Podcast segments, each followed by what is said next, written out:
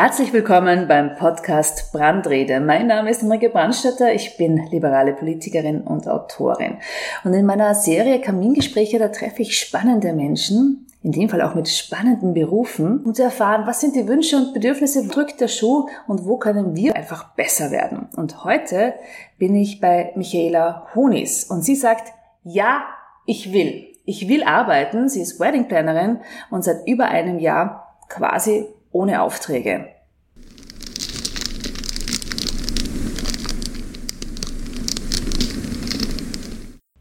Fast keine Aufträge. Gab es die eine oder andere Hochzeit, die du umsetzen konntest? Letztes Jahr eine einzige. Eine einzige im Juni, beziehungsweise Ende, Ende Juli war die, weil Ende Juni kam das Brautpaar zu mir und wir haben es dann in vier Wochen auf die Beine gestellt. Und ähm, eigentlich hat sich sonst kaum jemand mehr getraut, große Dinge auf die Beine zu stellen. Ähm, wobei natürlich ich dazu sagen muss, Leute, die zu Hochzeitsplanern kommen, die planen immer ein bisschen größer. Und weil meine Kunden zu 99 Prozent aus dem Ausland kommen, kam halt gar nichts. Weil auch keine Touristen da waren und weil auch keiner mit 100 Leuten nach Österreich einfliegen wollte, weil es einfach zu wenig Sicherheit gab, ob es überhaupt stattfinden kann. Beschreib bitte den Hörerinnen und Hörern mal, wie denn so eine Hochzeit aussieht, die du planst, also eine, also eine durchschnittliche Hochzeit, wenn es das überhaupt gibt, den Durchschnitt. Woher deine Kundinnen und Kunden kommen, warum die hier in Österreich in Wien heiraten mhm. wollen. Also ich muss ein bisschen ausholen. Ich mache seit 20 Jahren Hochzeiten.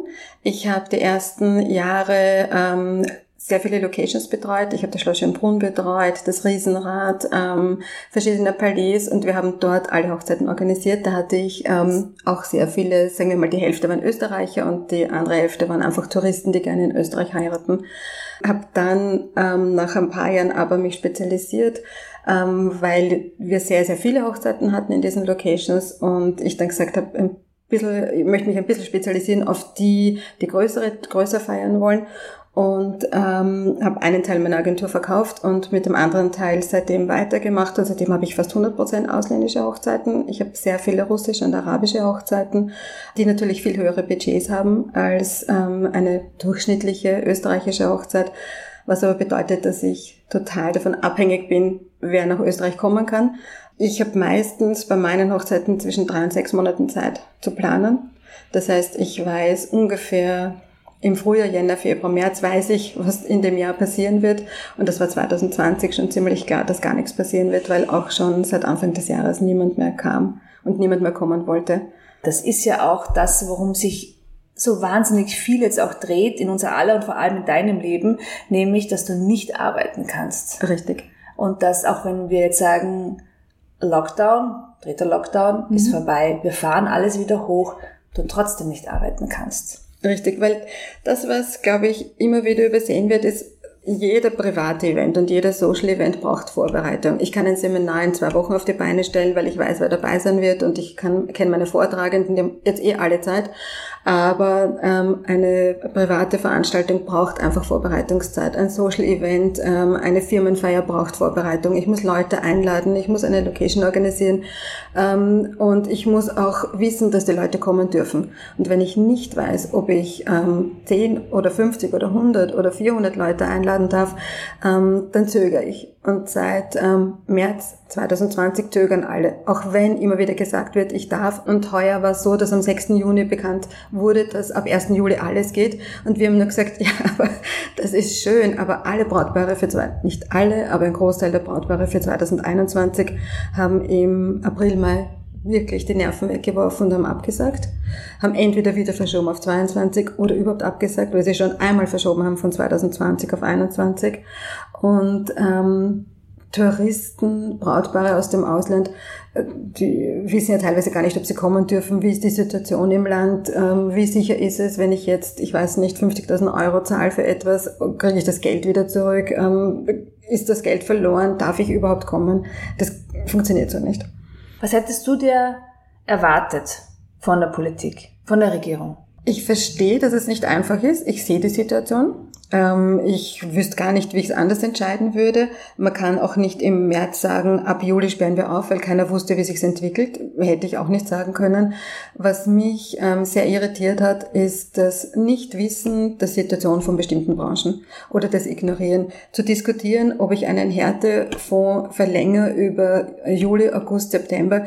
Ich äh, war wirklich völlig vor den Kopf geschlagen, weil ich mir gedacht habe, worüber diskutieren wir? Wir diskutieren über Menschen, die keinen Job haben, die kein Einkommen haben ähm, und die Geld brauchen, die einfach Geld brauchen, um zu überleben. Und gerade beim Härtefonds ist es relativ einfach. Wenn ich Umsatz mache, kriege ich weniger Geld. Wenn ich keinen Umsatz mache, kriege ich das Geld. Also es gibt auch keine Ungerechtigkeit. Es gibt auch keine Millionenzahlungen. Also das hat mich sehr verwundert, dass man über sowas überhaupt diskutiert. Ich fand es auch wahnsinnig ärgerlich, weil, weil ich mir gedacht habe, jetzt reden wir schon so lange, vor allem auch über die Veranstaltungsbranche, im weitesten Sinne auch über die Kunst- und Kulturbranche. Richtig. Und dann gibt es da immer noch so eine flache Lernkurve. Das macht ja auch was mit den Menschen, weil, also ich treffe viele Einpersonenunternehmer, die, die dann sagen auch, ich bin in eine Depression reingerutscht, weil diese, diese mangelnde Planungssicherheit dieses wann geht's wieder weiter, mich einfach fertig gemacht hat über die Monate. Das war so ein Auf und Ab. Und ich bin jetzt in einer Situation, wo ich mir denke, mal hoffentlich sperren wir jetzt nicht auf, weil ich weiß nicht, ob ich die Kraft dazu habe, wieder durchzustarten. Da habe ich einige getroffen. Habe ich das auch schon mal kurz bitter. gehabt. Habe ich ja. auch schon mal kurz gehabt, wo ich mir gedacht habe, wenn jetzt aufgesperrt wird, weiß ich gar nicht, was wir machen.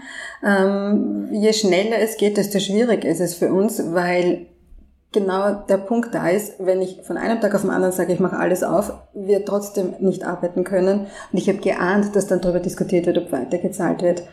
Ähm, mir fehlt ein wenig dieses selektive Betrachten der einzelnen Branchen, der einzelnen Situationen. Und vielleicht gibt es nicht viele Hochzeitsplaner, aber ich glaube, es gibt ganz viele Leute, die in der Eventbranche arbeiten und die haben genau das gleiche Problem. Ja, also ich, in den Gesprächen, die ich führe, sagen viele, es müssen, muss der Härtefallfonds bis März 22 verlängert Absolut. werden.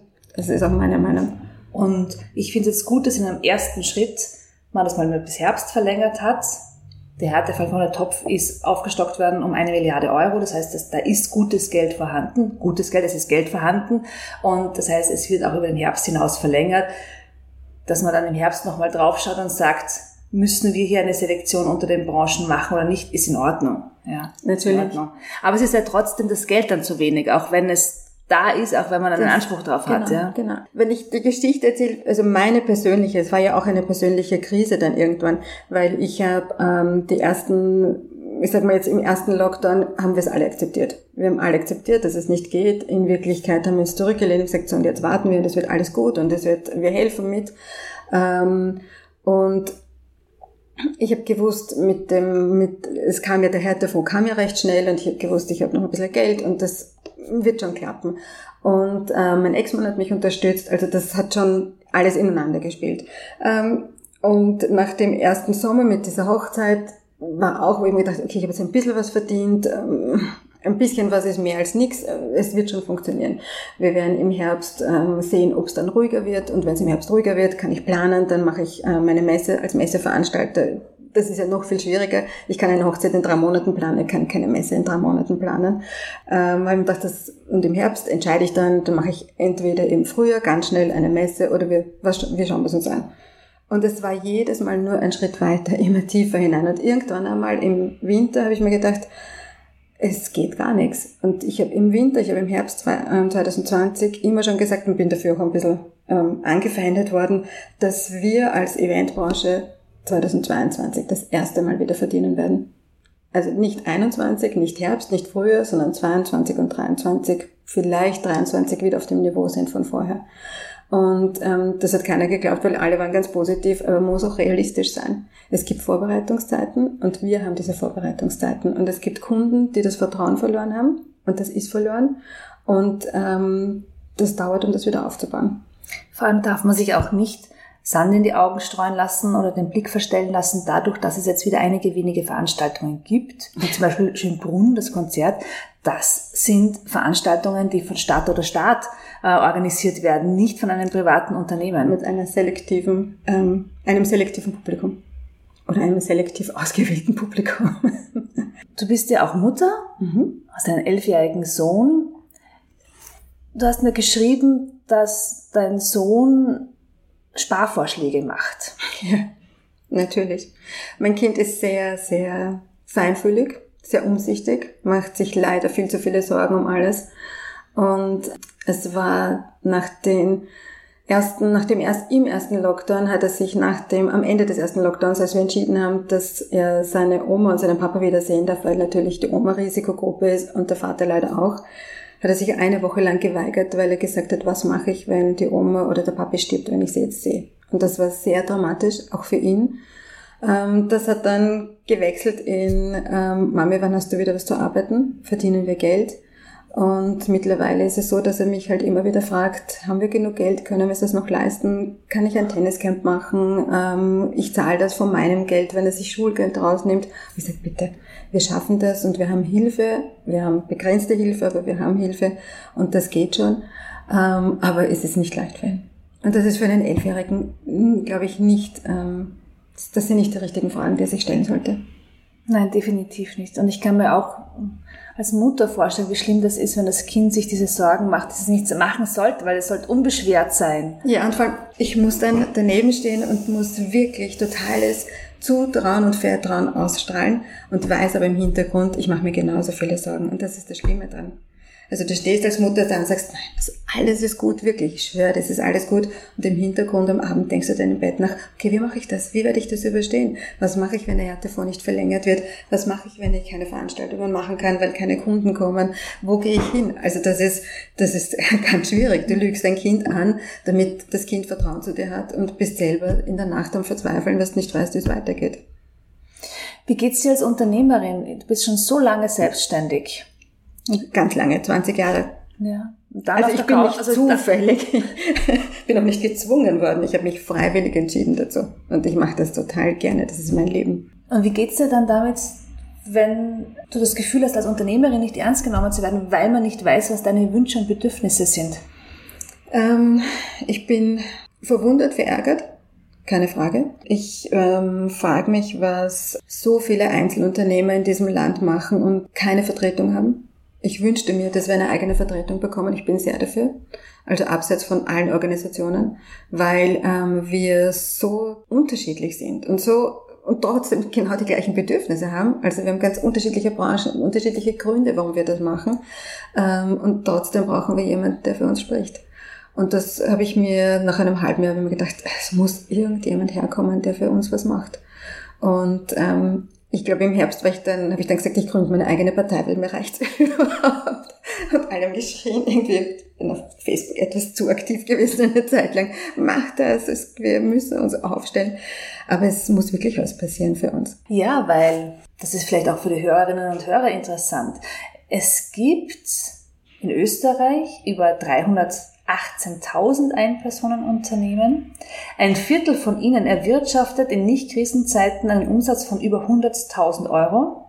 Viele arbeiten auch projektbezogen, auch international projektbezogen. Game Designer beispielsweise, die gemeinsam an Projekten arbeiten. EPU sind, das sind jene Menschen, jene Unternehmen, die unser Leben schöner machen. Das ist die Wedding Plannerin, das ist der Blumenhändler, das ist äh, die Schneiderin, die die Hosen kürzt. Das sind Ein-Personen-Unternehmen. Sie sind diejenigen, die den wenigsten Ballast haben und dann eigentlich am schnellsten wieder durchstarten könnten. Und gleichzeitig ist der Blick der Politik auf Ein-Personen-Unternehmen, so als wären das so Tagelöhner.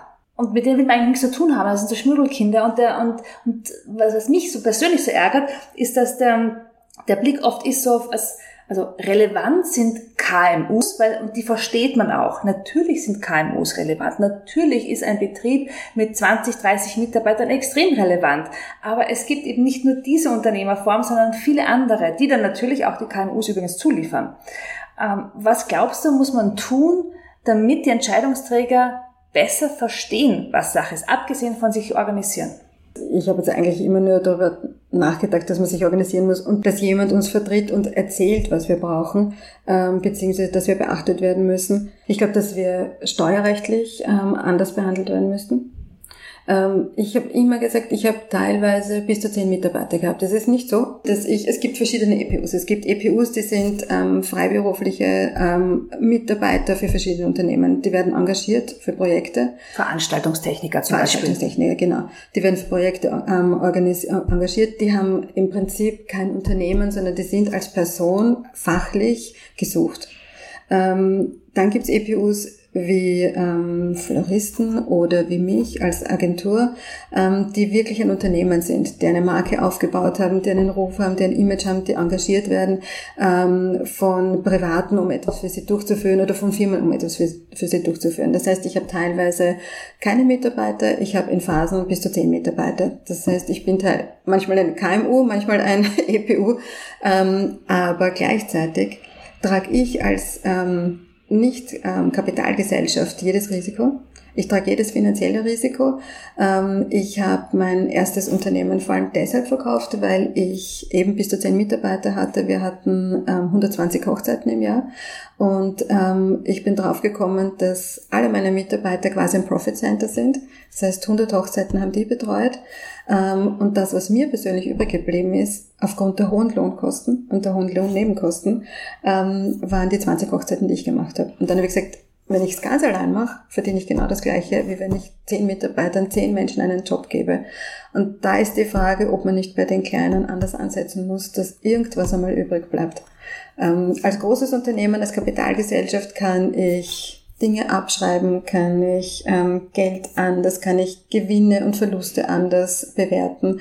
Wir tragen jeden Verlust, den wir haben. Wir ähm, sind bei jedem Gewinn zu 60 Prozent, ich habe eine Steuerlast von 63 Prozent, teilweise mit Sozialversicherung, wo ich mir dann auch denke, ich weiß manchmal gar nicht, warum ich arbeite. Also wenn du sagst, dass wir 100.000 Euro, wenn es Gewinn ist, bleiben uns 40.000 und das aber nicht 14 Mal im Jahr, sondern wir haben 40.000 auf 12 Monate aufgeteilt. Das ist viel Geld, keine Frage, aber es bleiben uns nicht 100.000 Euro übrig. Aber wenn ich ein Unternehmer bin, bleiben mir wahrscheinlich 90.000 übrig, weil ich es verschieben kann. Da muss ich einiges ändern, weil es nicht für jeden, äh, für jedes EPU oder kleine Unternehmen eine GmbH die richtige Form ist. Gar nicht. Ich, ich denke dann an einen Fotografen, mit dem ich vor kurzem für ein Projekt zusammengearbeitet habe. Der ist ein fantastischer Fotograf, aber wenn ich dem jetzt sage, du GmbH, das wäre eine wirklich fantastische Angelegenheit für dich, ähm, äh, äh, doppelte Buchhaltung bilanzieren, dann schaut mich an und sagt, what? Ich bin kreativer und ich lege eine Honorarnote. Aber es ist nicht nur das, selbst wenn er das könnte, es zahlt sich einfach nicht aus, weil ja die Umsätze nicht dementsprechend Richtig. sind. Das stimmt ja nicht, dass jede 100.000 Euro Gewinn hat. Wenn du, ähm, du kannst eine GmbH erst gründen, wenn du Manche Steuerberater sagen ab 300.000 Euro Umsatz, äh, manche sagen ab 500.000 Euro Umsatz und du denkst als Kleiner immer, okay, was mache ich jetzt? Also und wenn du das dann einmal hast, also ich habe auch schon viel mehr Umsatz gehabt, ähm, aber im nächsten Jahr habe ich dann wieder fast keinen gehabt, weil es einfach ein Auf und Ab ist, weil wir haben keinen sicheren Job und das ist ganz schwierig, allein steuerrechtlich schon, wie wir umgehen sollen. Also wir sind am Ende diejenigen, die anderen Menschen Jobs geben die ähm, alle diese Kosten tragen, die, wenn sie krank sind, nichts verdienen und gleichzeitig aber auch eine unfassbare Steuerlast haben am Ende des Jahres, inklusive der Sozialversicherung. Und äh, das finde ich, dafür finde ich, braucht es mal eine Stimme. Es geht nicht darum, dass wir irgendwelche Unterstützungen kriegen. Es geht darum, dass wir sinnvoll arbeiten können. Ja, ja, das, das finde ich eine extrem relevante und gescheite Idee, damit, damit ihr eben nicht die Einzelpersonen seid, denen man nicht zuhört, sondern sagen, eine, eine Gruppe seid, äh, für die man spricht. Da wird die Wirtschaftskammer dann kommen und sagen, aber ihr seid doch eh alle unter unserem Dach. Ähm, mhm. Aber äh, Kopf hat ja ganz am Anfang der Krise gesagt, als ich gemeint habe, wir sollten die Rücklagen der Wirtschaftskammer auflösen, ähm, um die Kleinen zu unterstützen. Gesagt, na Moment, das ist für unsere Pensionen und Rücklagen, wir brauchen dieses Geld. Ich habe jetzt hey. die Mahnung gekriegt, dass ich 2020 und 2021 zahlen muss. Sonst werde ich geklagt. Ja. Also das ist so. Und ich so, wüsste so, nicht woher. Ich zahle halt jetzt aus dem Härtefonds. Danke, Wirtschaftskammer. Aber das ist so bar jeglichen Gespürs nämlich auch. Total. Ja. Weil ich dachte immer, dass die Wirtschaftskammer aus Unternehmen gebildet wird. Ich, wir sind, glaube ich, alle eines Besseren belehrt worden im letzten Jahr. Weil ich weiß, dass der erste, die erste Formulierung des Härtefonds war, Es wird auf Basis des Nettoeinkommens. Ich meine, Unternehmertum, wirklich viele Begriffe erlebt, aber wenn man nur einmal selbstständig war, weiß man, dass es kein Nettoeinkommen gibt. Ja. Das gibt's einfach nicht. Es gibt den Gewinn Vorsteuern, es gibt den Gewinn Nachsteuern, es gibt den Umsatz, aber es gibt kein Nettoeinkommen. Und damit war, glaube ich, für alle Unternehmer, kleinen Unternehmer klar, Unternehmer klar, die wissen nicht, worum es geht.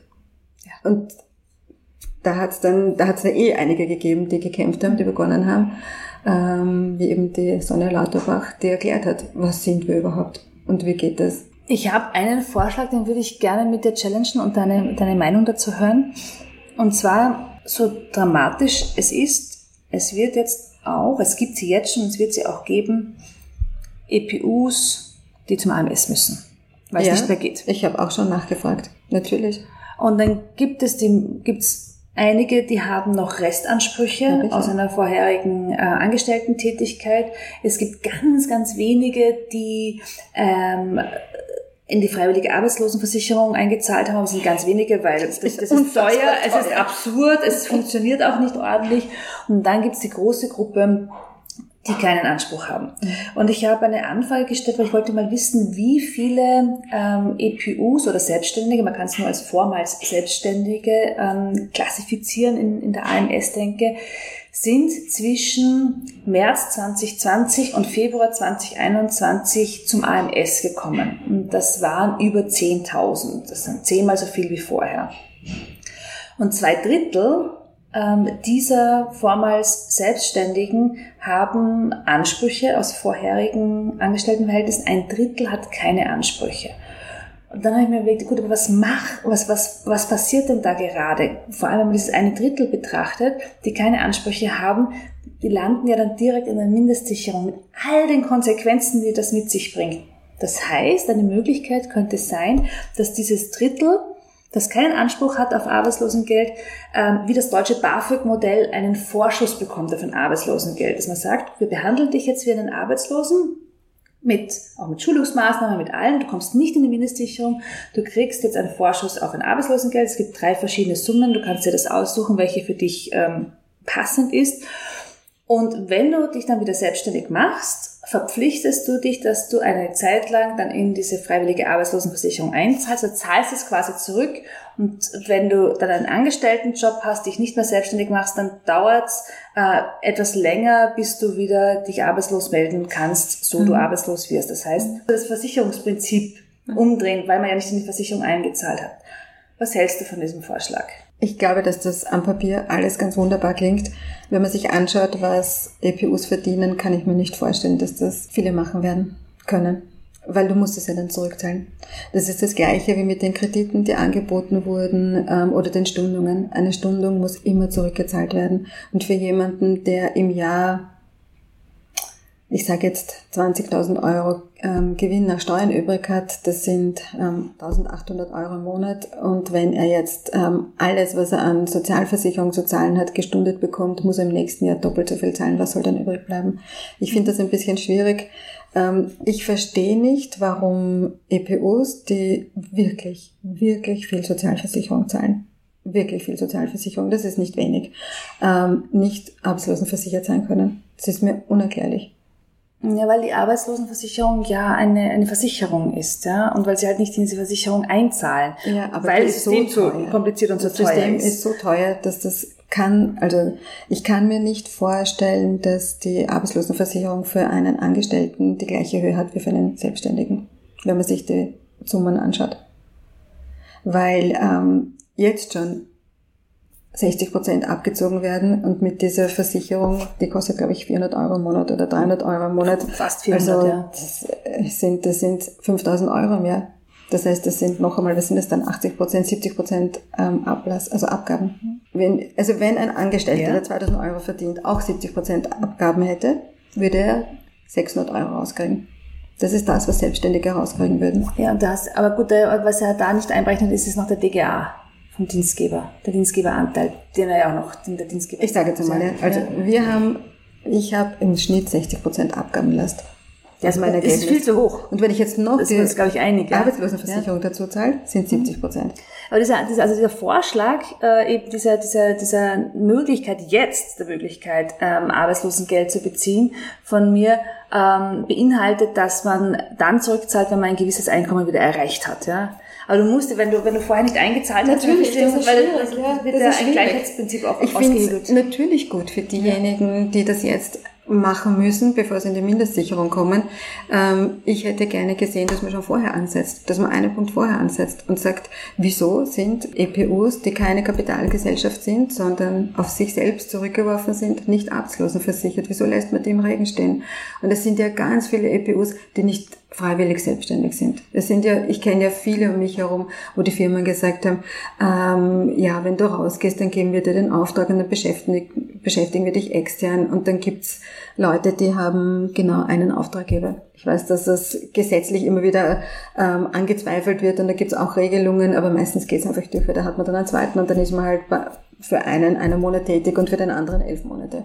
Und ja, aber das hat, genau diese Prinzipien haben ja alle damit zu tun, dass grundsätzlich die Lohnnebenkosten einfach viel zu hoch sind, dass ein Unternehmen auch auf diese Idee kommt. Richtig, ja. richtig. Etwas zu tun, was also nicht legal ist, aber trotzdem einfach geliebte Natürlich. Praxis aber ist. Man muss einfach viel früher ansetzen. Entweder senkt man die Lohnnebenkosten oder man hilft den ähm, Leuten, die keine Kapitalgesellschaft sind, in, in Zeit, schon im Voraus durch Steuersenkungen oder durch ähm, ja oder durch Arbeitslosenversicherungen.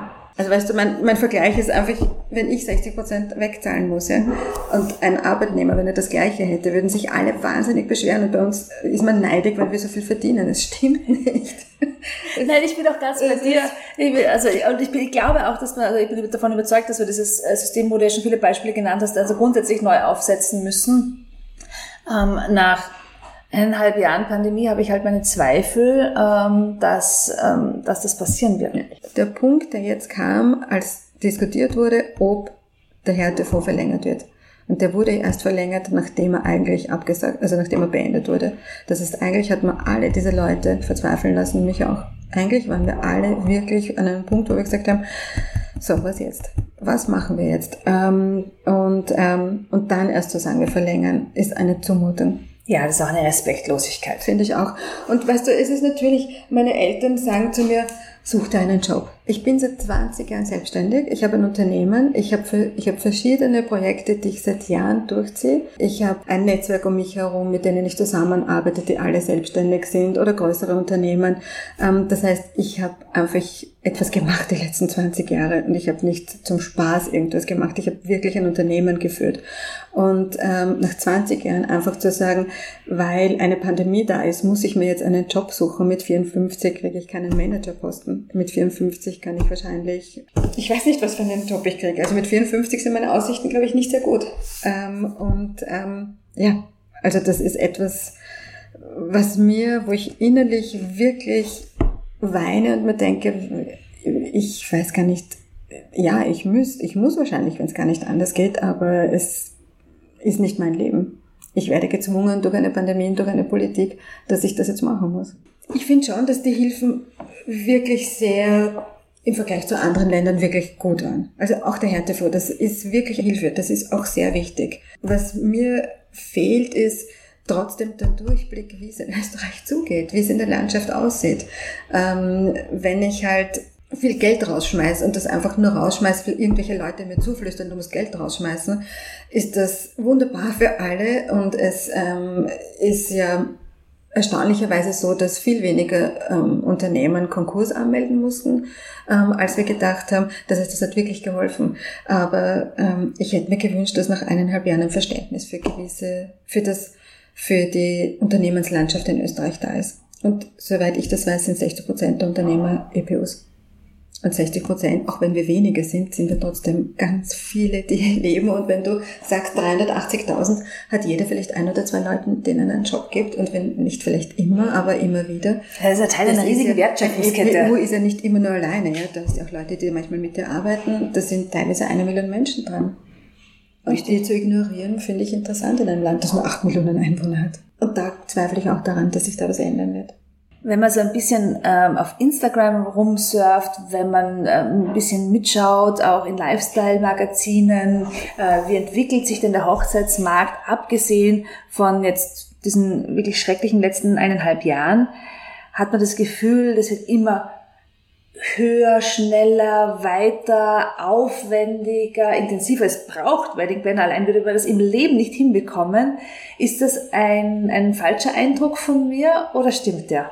Ja, Ja, das stimmt. Ähm, nachdem ich das seit 20 Jahren mache und vor 20 Jahren, das ist wirklich ein wichtiger Aspekt. Es gab vor 20 Jahren keine ähm, sozialen Medien. Es gab kein Facebook, es gab kein Instagram. Ähm, es gab ähm, ein Fotoalbum. Ein Fotoalbum. es gab ein Fotoalbum und Gäste, die dabei waren. Und damals gab's ähm, Amerika, die sehr weit waren, die wirklich auch schon Hochzeitsplan hatten, die ähm, in der Industrie selbst wirklich sehr weit waren, die sehr schöne, sehr moderne Sachen entwickelt haben. Da hat man immer geschaut in die Magazine, was macht Amerika? Das war quasi so die Vorgabe. Ich, wenn jemand ähm, seine Hochzeit etwas anders machen wollte, hat er sich quasi die amerikanischen Magazine geholt und ähm, dort alles als Ideenbringer geholt. Und ähm, ich habe ähm, das natürlich auch mitgemacht. Also ich habe auch immer geschaut, okay, wo, wo kann es wo kann's hingehen, wo geht die Reise hin. Wir sind dann wahnsinnig schnell überrollt worden, wie die sozialen Medien begonnen haben, weil ähm, Instagram eine ein Überfluss an Ideen ist und ähm, die Brautpaare auch gesehen haben, was man alles tun kann.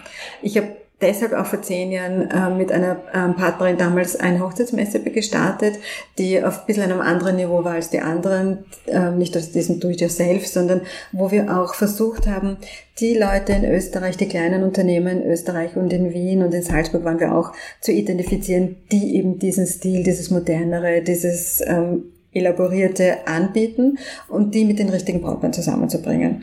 Ähm, das war sehr erfolgreich und das war auch wirklich immer sehr toll. Ähm, und dadurch hat sich auch der Markt in Österreich in diese Richtung entwickelt. Und ähm, es ist wirklich so, dass die Bräute auf Pinterest und auf Instagram nachschauen, wie sieht eine Hochzeit aus und das sie haben wollen ist man dann teilweise überfordert, das stimmt, weil man nicht weiß, wo kriege ich das her, weil das, was in Amerika oder was im, im Internet herumschwirrt, ja nicht äh, eben beim nächsten Floristen um die Ecke ähm, zu finden ist. Und ähm, da braucht es halt dann Veranstaltungen wie Messen beziehungsweise Hochzeitsplaner, die wissen, wo ich das herbekomme. Und ähm, es ist auch so, dass ähm, uns immer wieder auffällt, dass wir, wir müssen bei Hochzeiten zum Beispiel immer wieder drauf schauen, wo gibt's Ecken, die Instagram-fähig sind. Und das war natürlich vor 20 Jahren kein Thema. Da gab es den Fotografen, der hat sich was gewünscht und der hat es dann auch bekommen. Die Seufzerbrücke. Genau, der hat sich was überlegt. Und jetzt müssen wir wirklich schauen, wo gibt's richtige Ecken, wo gibt's richtige Stellen, wo wir sagen, da kannst, da können deine Gäste fotografieren und das wird ihnen dann immer in Erinnerung bleiben. Das ist eine Herausforderung, eine neue. Aber sagen wir so, eine neue, seitige Acht ungefähr. Und sehen die dann sehr gleich aus, die Hochzeiten? Ähm, nein. Nein. Es gab eine Zeit lang einen Trend, den habe ich nie mitgemacht. Ähm, das waren die sogenannten Vintage-Hochzeiten. Ähm, da war alles irgendwie gleich. Jeder hat seine Marmeladengläser mit Bast umwickelt und Kerzen hineingesteckt. Das war etwas, wo ich gesagt habe, also das wenn es eh alle machen, brauchen wir das nicht machen. Das war auch nicht das, was meine Kunden haben wollten. Ähm, das hat eine Zeit lang jeder gemacht. Das war auch wahnsinnig nett und das war sehr romantisch. Aber es war eben so, dass dann langsam jede Hochzeit gleich ausgesehen hat. Und ähm, ich habe auch erlebt, dass mir Fotografen erzählt haben, dass ähm, Hochzeitsplaner sich gewünscht haben, ein Fotoshooting dass eben, es gibt so Fotoshootings, wo ich einfach nur herzeige, was ich mache und die dann quasi Fotos aus dem Internet gebracht haben und gesagt haben, ich will, dass es genauso aussieht. Und wenn der Fotograf gesagt hat, ja, aber möchtest du nicht was Individuelles? Und die, nein, ich will, dass es genauso aussieht. Und das war drei, vier Jahre so, wo ich gesagt habe, also nein, auf den Zug springen nicht auf. Hat sich aber dann wieder aufgelöst, weil ja doch die Brautpaare einfach das nicht sind wenn du das nicht bist, dann macht es keinen Sinn. Und das hat sich dann langsam herumgesprochen, dass es nicht nur darum geht, was zu kopieren, sondern auch sich selber ein bisschen auszudrücken. Meine persönliche Hochzeitsgeschichte ist, dass ich vor, ich habe im Dezember 2018 geheiratet. Und ich wollte erst groß heiraten, so mhm. ordentliche Party, ich feiere gerne und, äh, und viele Menschen und so Beachparty im Sommer im Salzkammergut, wo ich herkomme. Und dann habe ich mir das durchgedacht und dann beim Kopf bekommen, bei dem Gedanken, was das für Arbeit ist, wie aufwendig ist was ich mich da alles kümmern muss und, und auch wie teuer das dann sein wird. Und habe dann gesagt, nein, also damit will ich meine Zeit nicht verbringen. Ich bin wahnsinnig gut drin, meine Zeit zu vertändeln mit irgendwas, aber damit nicht. und habe dann ganz klein gefeiert 20 Freunde eingeladen, keine Geschenke, kein Dresscode. Das haben manche sehr ernst genommen, sind in der Jogginghose gekommen, direkt aufgestanden von der Couch. Ähm, und in einem Mini-Lokal im sechsten Bezirk hier ums Eck, ähm, wo genau 20 Menschen reinpassen, haben wir dann gefeiert was ich mich, ich ärgere mich im Nachhinein, dass ich keinen Fotografen engagiert habe, obwohl ich so viele kenne, sondern meinem Sohn die Kamera in die Hand gedrückt habe und das ist einfach nicht gut ausgegangen. Wir haben kein einziges Hochzeitsfoto. nicht einmal das, ja. Ähm, ja, aber, aber es ist, es ist eine gute Erinnerung. Aber eben dieses, wenn ich mir vorstelle, was man da alles tun muss und vor allem haben wir ja mittlerweile durch unsere beruflichen Umfelde sind wir wahnsinnig verwoben. Das ist ja dann auch selbst wenn man nicht in der Politik ist, eine politische Sache, wen man denn jetzt eigentlich einlädt und wen nicht. Also im Unternehmen, wo man arbeitet oder im Freundeskreis. Wie groß sind denn so durchschnittliche Hochzeiten außerhalb der Pandemie? Man muss ein bisschen unterscheiden zwischen, es gibt verschiedene ähm, Gruppen, die einfach ganz groß feiern. Also es ist, es ist sehr lange schon so, dass in der Stadt die Hochzeiten prinzipiell kleiner sind als zum Beispiel am Land, weil du einfach viel mehr im sozialen Umfeld eingebettet bist und viel mehr Leute einladen musst, weil du kannst nicht den Nachbarn nicht einladen, weil der dann beleidigt ist. Und das ist in Österreich, also in Wien, in Wien zum Beispiel oder in einer Großstadt einfach nicht so. Aber im Schnitt sind die Hochzeiten in Österreich zwischen 50 und 80 Personen, ähm, geht teilweise bis 120, aber das ist so die durchschnittliche Größe. Ein bisschen weiter weg aus den Ballungsgebieten können es dann schon 200 sein. Ähm, es gibt natürlich auch Hochzeiten, es gibt auch Kulturkreise, wo einfach 500.000, 2.000 Menschen kommen müssen, weil das so ist. Das ist einfach, das muss auch so sein und das ist auch gut so. Aber die ähm, durchschnittliche Hochzeit hat jetzt circa 80 Personen. Du hattest und hast hoffentlich bald wieder auch sehr viele internationale Kunden. Wie sind da die kulturellen Unterschiede beim Zugang zum Thema Heiraten und warum ist Österreich so beliebt? Ich habe in den 20 Jahren circa 600 Hochzeitspaare betreut. Das heißt, ich kenne auch jeden Kulturkreis. Ich kenne wirklich auch jede Religion, jede Zugehörigkeit. Ähm, ähm, ich ich finde das das besonders Spannende daran, weil nach, äh, nach 600 Hochzeiten ist nicht mehr die Herausforderung, eine Hochzeit zu machen, sondern die Herausforderung, eine neue Religion zum Beispiel zu machen oder einen neuen Kulturkreis kennenzulernen. Die Unterschiede sind ähm, nicht so groß. Muss auch sagen, dass die Brautpaare, die ich habe, äh, mittlerweile nicht nur ihre Hochzeit feiern, sondern eigentlich einen eine, eine, einen Event ähm, begehen. Ähm, das ist ein bisschen mehr, das hat immer auch ein bisschen mit Prestige zu tun, das hat auch mit, ähm, wen man einlädt zu tun. Ähm, da geht's mehr ums, ähm, ums Herzeigen ein bisschen und ähm, um auch mit gewissen Leuten was zu feiern. Kannst du uns auch das ähm, eine oder andere Schmankerl aus der Hochzeitswelt erzählen? Bin natürlich immer sehr diskret. Ich habe Bonbons en masse ganz viel. Ich habe gesagt, irgendwann einmal, wenn ich es gar nicht mehr mache, schreibe ich ein Buch. Ähm, es gibt, natürlich kann man, es gibt immer wieder was, weil es weiß ja keiner, außer die Betroffenen, wer es ist, aber es ähm, ist auch immer wieder skurril von ähm, Brautbahn, wo ich drei, vier Tage vorher draufkomme, dass die Scheidung noch nicht durch ist.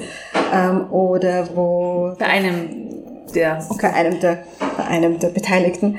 Oder wo... Ähm, Einmal, weiß ich noch, wurde, hat ein Vater nach der Polizei gerufen, weil er sich so aufgeregt hat, dass der, dass der Sohn den Namen der Tochter annimmt.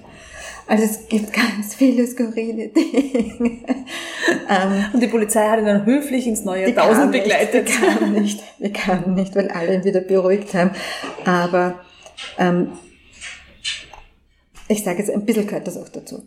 Oder es ist alles, es ist so, es ist so emotional alles und ähm, das ist auch das Schöne. Ich habe immer gesagt, ich habe eine Zeit lang, ich habe nach dem, ich habe im ersten Jahr, ich habe relativ schnell sehr viele Hochzeiten gehabt. Ich habe im ersten Jahr 30 Hochzeiten gehabt, im zweiten Jahr 50 Hochzeiten und im zweiten Jahr habe ich dann gesagt, okay, ich muss ein bisschen zurückstecken und ich bleibe ein bisschen mehr im Büro.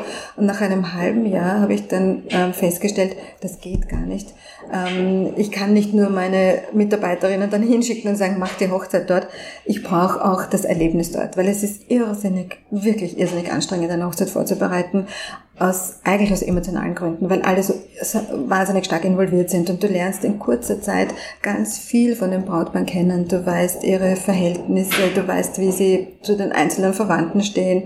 Ähm, und ähm, du bist ganz schnell, ganz tief verstrickt und nachher ist es dann auch wieder vorbei. Und wenn du aber das Erfolgserlebnis der Hochzeit nicht hast, dieses Festes, ähm, dann bist du eigentlich immer nur so ein bisschen frustriert und bist immer nur der Problemlöser. Und ähm, das habe ich auch festgestellt, gäbe es dieses Übermaß an Emotionen, an den schönen Emotionen bei der Hochzeit nicht, würde ich diesen Job nicht machen können, 20 Jahre lang. Liebe Michaela, vielen Dank für deine, für deine Zeit, dass du uns Einblicke auch gegeben hast, wie es dir als Unternehmerin in der Pandemie geht, dass du uns auch ein bisschen erzählt hast, wie die Hochzeitsbranche funktioniert. Ich wünsche dir von Herzen alles Gute. Ich wünsche dir das so sehr, dass es, dass es gut wird. Danke. Dass es gut wird für dich und für all die anderen Unternehmerinnen und Unternehmer wenn ihr jetzt gerne zugehört habt, wenn ihr weiterhin Unternehmerinnen und Unternehmer bei mir im Podcast treffen wollt, dann folgt mir auf meinen Social Media Kanälen oder abonniert diesen Podcast.